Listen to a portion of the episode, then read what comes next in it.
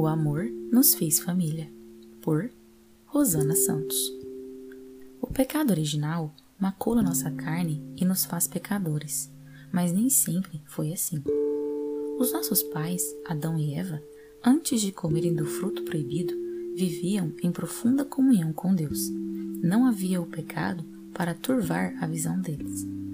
Mas o pecado original quebra esse vínculo de Deus com seus filhos é nesse ponto que Cristo entra na história. Desde o Antigo Testamento, Deus tem tentado restabelecer seu relacionamento com seu povo, e para isso ele usa da aliança. Mas o que é uma aliança?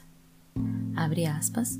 No antigo Oriente Médio, uma aliança era um vínculo sagrado de parentesco, com base num juramento solene que introduzia alguém num relacionamento familiar com outra pessoa ou tribo. Fecha aspas, Scott Hahn.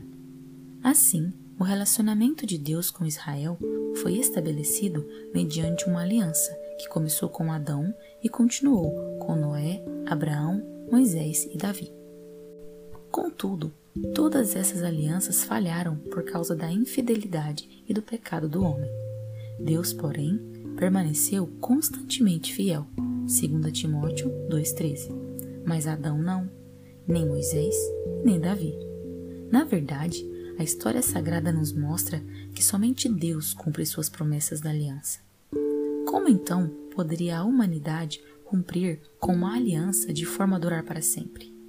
Isso exigiria um homem sem pecado, perfeito e tão fiel quanto Deus. Assim, para uma nova e eterna aliança, Deus se fez homem em Cristo, na qual nós nos tornamos membros de sua família, a família de Deus. Por meio do sacrifício de Cristo, fomos elevados à categoria de filhos de Deus. Abre aspas, o Filho de Deus tornou-se homem para possibilitar que os homens se tornem filhos de Deus. Fecha aspas, C.S. Jesus, ao se sacrificar, abre aspas, tomou sobre si nossas enfermidades e carregou os nossos sofrimentos, e nós o reputávamos como um castigado, ferido por Deus e humilhado. Mas ele foi castigado por nossos crimes e esmagado por nossas iniquidades. O castigo que nos salva pesou sobre ele. Fomos curados graças às suas chagas. Isaías 53, 4, 5. A carta aos Hebreus explica esse mistério do amor de Deus. Abre aspas. Por isso, ao entrar no mundo, Cristo afirmou: Não quiseste sacrifício e oferenda. Tu, porém, formaste-me um corpo. Holocaustos e sacrifícios pelo pecado não foram de teu agrado. Por isso eu digo: Eis-me aqui, para fazer a tua vontade. Hebreus 10, 5 a 7. Salmos 40, 7 a 9 versão Septuaginta. Não é difícil perceber como Deus vive em busca incessante por teus filhos. Ele não quer que nenhum se perca. João 6,39.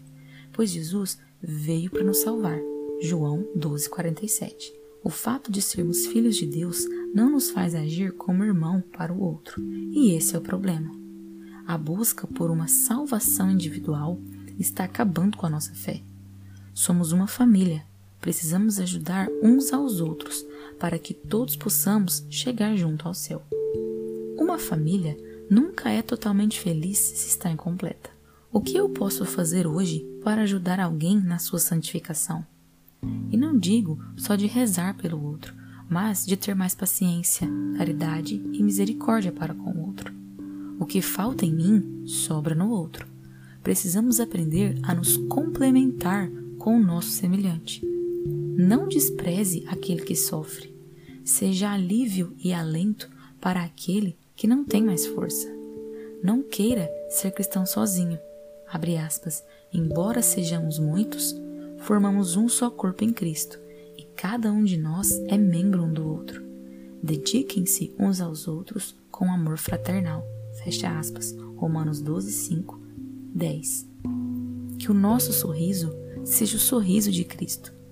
Que o nosso abraço seja o abraço de Cristo que a nossa correição seja como a correição de Cristo, para que assim, quem sabe um dia, possamos assumir realmente que somos a família de Cristo. O amor nos fez família.